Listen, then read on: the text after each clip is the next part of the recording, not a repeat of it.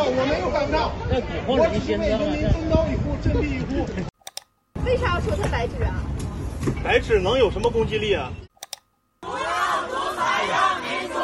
不要独裁让民主！不要独裁让民主！欢迎来到四零四档案馆，在这里，我们一起穿越中国数字高墙。二零二二年即将过去。中国数字时代为读者整理了年终专题，共七篇，包括年度网络流行语、年度四零四文章、年度敏感词、年度每日一语、年度名场面、年度新生媒体以及年度人物。本期节目在即将与二零二二年告别之际，我们一起用本年的十四个视频名场面来回顾这一年。一、西安疫情发布会名场面。一月十一日，西安市新冠肺炎疫情防控工作新闻发布会第五十三场上出现魔幻的一幕。当日的发布会记者提问环节共涉及了三个问题，在轮到第三个时，西安广播电视台的记者竟提出了一个奇葩的问题。他问道：“西安广播电视台记者提问，提给郝院长，呃，居家期间呢，有的市民会长时间会看电视、刷手机。”造成颈肩的疼痛，请问这样情况下，这些市民应该注意什么问题？谢谢。然而，这个问题居然被专家认真回答了十一分钟四十七秒之久，还从疼痛表现、疼痛原因、需要注意哪些问题三大部分逐一分析，并建议市民注意预防。然而，此时的西安，全市一千三百万人仍被迫处于封控状态。最终，整个发布会三分之一的时间被投入到这么一个浪费公共资源的无聊问题上。许多网民对于发布会如此演戏作秀而强烈不满，纷纷吐槽：“引号一个敢问，一个敢答，一个敢播。”二，深圳罗湖勇士举出“打倒习近平，捍卫改革开放”的标语。一月十四日，深圳罗湖口岸一位男子举出“引号”。打倒习近平，捍卫改革开放的标语，并高喊：“反对取消国家主席任期限制，反对修改宪法。”而这位男子很快被至少六名公安联手制服，全程有大量民众在旁围观。在男子被捕时，现场竟有人发出欢呼声和掌声，这激起了不少网民的强烈愤慨。这名身份不明的男子被捕后，有许多网民将之称之为“罗湖勇士”，密切关注着他的后续。但直至二零二二年末，这位罗湖勇士的具体身份、后续遭遇依旧未知。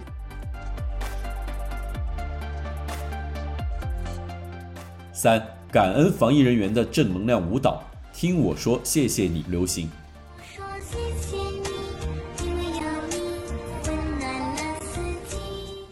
三月。感恩一线防疫人员的舞蹈，听我说谢谢你，集中在微博、微信及短视频平台流传。视频中的主角们配合着同名 BGM，先是向防疫人员鞠躬致谢，再跳起简单的手语舞蹈，以表达对防疫人员辛苦付出的感激。这段正能量舞蹈其实早在去年就有出现，但于二零二二年三月在社交平台出现病毒式传播，而成为了新的流量密码。虽然有网民强烈批评。听我说，谢谢你。这类的舞蹈构成了一种打扰和道德绑架，但也未能在短时间里影响它的走热，甚至网上还出现了规模更庞大的校园版。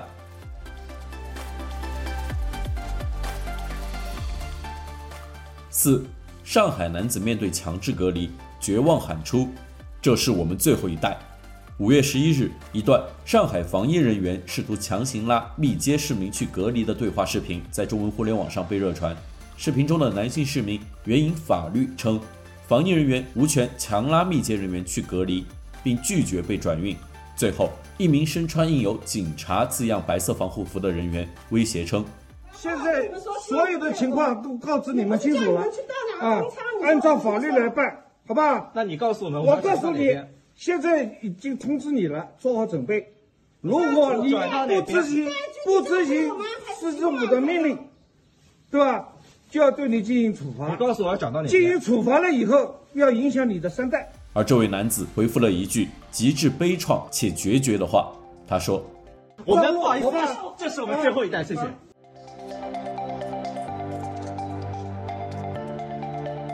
五唐山烧烤店打人事件之后，吃烧烤变得最安全、最尴尬和最搞笑。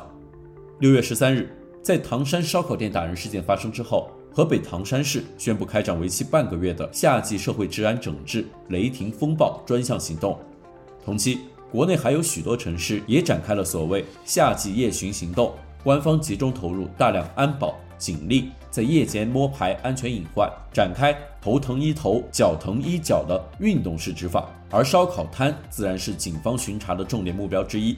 多段网络视频呈现了这些荒诞的夜巡现场，一些吃烧烤的食客甚至被警察全程站岗围观，场面相当尴尬，如同社会面吃牢饭。不少网民吐槽，在唐山打人事件发生之后，街头撸个串居然都可以享受总统级安保，这一刻成为了“引号吃烧烤最安全”，同时也是最尴尬和最搞笑的时刻。六。河南村镇银行维权储户聚集在郑州集体抗议，遭到官方暴力镇压。七月十日，在河南村镇银行暴雷事件发生近三个月后，河南当局仍未能解决储户无法取款的问题，众多维权储户相约集结在郑州市河南人民银行门口举行抗议，要求归还存款。有多段网络视频显示，维权储户们在现场与大量政府官员、便衣警察进行对峙，并打出引号。没有存款就没有人权。河南银行坑我们全国百万人近三百亿存款，警察暴力对待储户，要人权、法治等等标语。就在几周前，当局为了避免抗议者集会，对一些前往郑州的储户采取了付红码的措施。这一举动引发了舆论海啸，成为年内最重大的官方丑闻之一。最终，这场大规模的抗议集会遭到了镇压，当局出动大量便衣警察冲入人群。殴打并抓捕示威储户。七，央视专家称奥米克戎 BA. 点五的致病性减弱，相关视频遭到删除。七月十一日，央视新闻一加一栏目播出了一段主持人白岩松就奥米克戎 BA. 点五变异株采访病毒学专家的视频。这名专家是武汉大学基础医学院研究所教授杨占秋，他就主持人的提问明确回答道。变异株病毒一开始的话，到目前为止，它所有的奥密克戎变异株病毒，它的这这个呃致病能力，与过去流行株相比的话，它还是明显的减弱了。讽刺的是，最终被央视网站下线。三天之后，《人民日报》发表文章：“我们的防疫措施是最经济的，效果最好的。”称动态清零是综合社会成本最低的抗疫策略，可持续且必须坚持。八，厦门市集美区对渔获进行核酸抽检，中国核酸检测乱象愈演愈烈。八月十七日，厦门市集美区对渔获进行核酸抽检的报道引发关注，有工作人员从鱼嘴、鱼身提取核酸样本，厦门官方证实了该报道内容属实。有关通知也强调，渔民和渔获上岸时要实行引号人物同检。当然，这仅仅是今年中国核酸检测乱象的一个侧面而已。早在2022年1月，河南禹州市火龙镇就有防疫人员为田里的蒜苗做核酸，而遭到网民嘲讽。在年内，网民搜集到的各种核酸奇葩行为大赏中，共享单车、麦子、宠物、家禽、摩托车、卡车、钢材等都未能逃脱大规模常态化核酸检测，而成为了被折腾的对象。毕竟世间万物皆可核酸。九月五日。四川泸定发生严重地震后，甘孜州防疫部门竟要求消防救援人员先核酸再救援，足见过度核酸检测已到何种魔幻程度。十二月开始，随着中国疫情政策的转向，核酸检测又突然从民众生活中很快消失。九，正能量传菜宣传翻车典型案例：贵阳花果园小区大白接力传菜。九月九日。因新冠疫情爆发而处于全城静默的贵阳市，其居住人口最为稠密的花果园小区出现了一段低级红、高级黑的宣传。上百名大白以人链接力方式传递蔬菜，一万余袋蔬菜最终被这种方式卸货完毕。至少四段不同角度拍摄的视频揭露了这一人力传菜行为的荒诞。运送物资的大货车停靠在马路边卸货，却没有直接开到小区门口。大白们站在马路中间努力传菜。画面中拍到的三轮摩托、电动摩托、SUV 汽车等交通工具，但它们却并未被用于辅助搬运，似乎浪费人力是一种刻意。该视频还得到了当地官媒的力推，称赞为“引号一股不可抗拒的力量”，然而却遭到各地网民怒骂，惨遭翻车。在今年上半年，人力传菜的宣传也曾在上海、西安出现过，但贵州花果园小区大白接力传菜却是所有正能量传菜宣传中规模最为庞大、行为最不合逻辑的一例。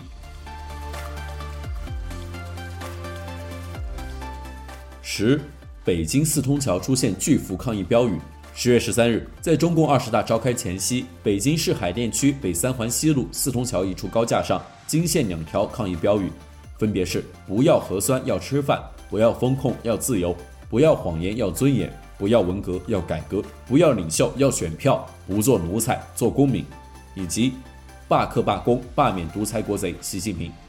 抗议者还使用了高音喇叭反复播放横幅中的文字内容。事发之后，这名勇敢的抗议者被网民称为“四通桥勇士”“四通桥壮士”和“新坦克人”。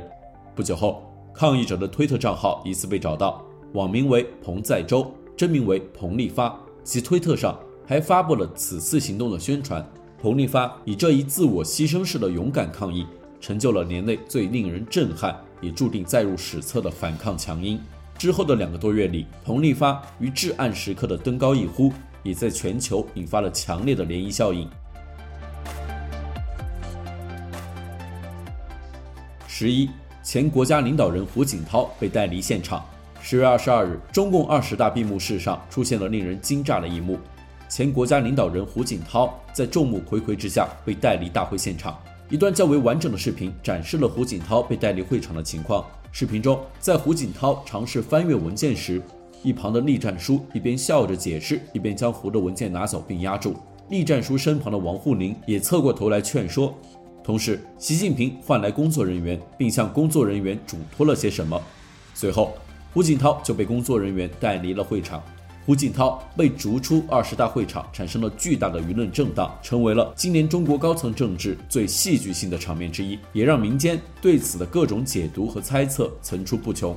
有网民对此讽刺道：“引号，这难道是传说中的全过程民主？”最终，习近平在二十大上打破了江泽民和胡锦涛的先例，正式开启第三任期，成功一键三连。十二，重庆超人哥怒斥疫情防控政策。十一月二十四日，重庆市某小区门口，一名身背超人背包的男子面对众多市民大声怒斥疫情防控政策，期间金句频出，引得围观民众纷纷叫好。他说：“这个世界只有一种病，它叫不自由和穷。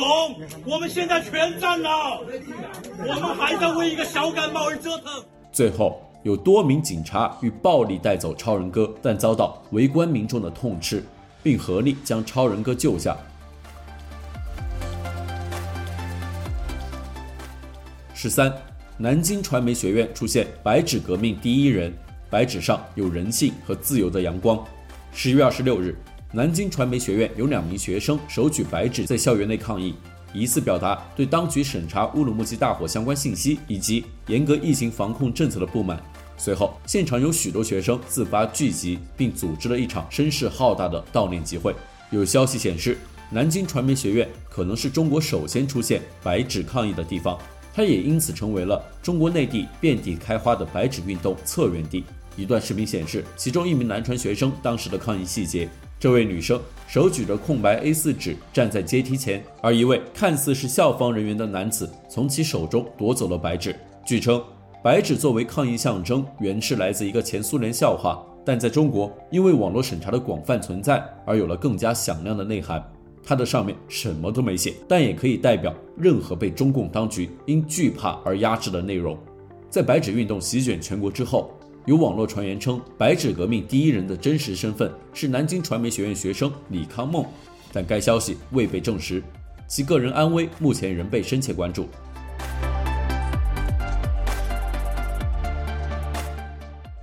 十四，上海乌鲁木齐中路的抗议口号：习近平下台，共产党下台。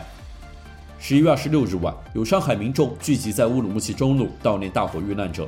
几个小时之后，悼念活动也开始变为抗议活动，有越来越多的民众聚集，响应南传学生们的举白纸抗议，并喊出了“新疆解封，不要核酸，不要健康码”等等口号。而在抗议民众与警方对峙时，突然有年轻示威者喊出了“习近平下台，共产党下台”的口号，并立刻收到在场民众的高声回应，场面震撼人心。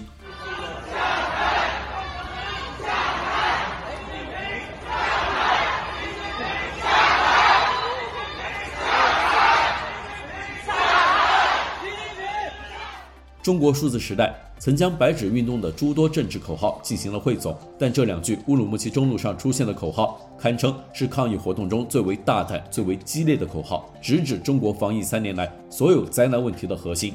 如今看来，民众忍无可忍的怒吼，在促成中国防疫政策大逆转上起到了一定的作用。二零二二年末，在一片全民抗议声之后，终以全民染疫这样的混乱方式落下帷幕。以上是中国数字时代选取的过去一年中十四个名场面，这些名场面是对这个荒诞时代的真实记录。中国数字时代 CDT 致力于记录和传播中文互联网上被审查的信息，以及人们与审查对抗的努力。欢迎大家通过电报 Telegram 平台项目投稿，为记录和对抗中国网络审查做出你的贡献。投稿地址请见本期播客的文字简介。阅读更多内容，请访问我们的网站 cdt dot。M E D I A。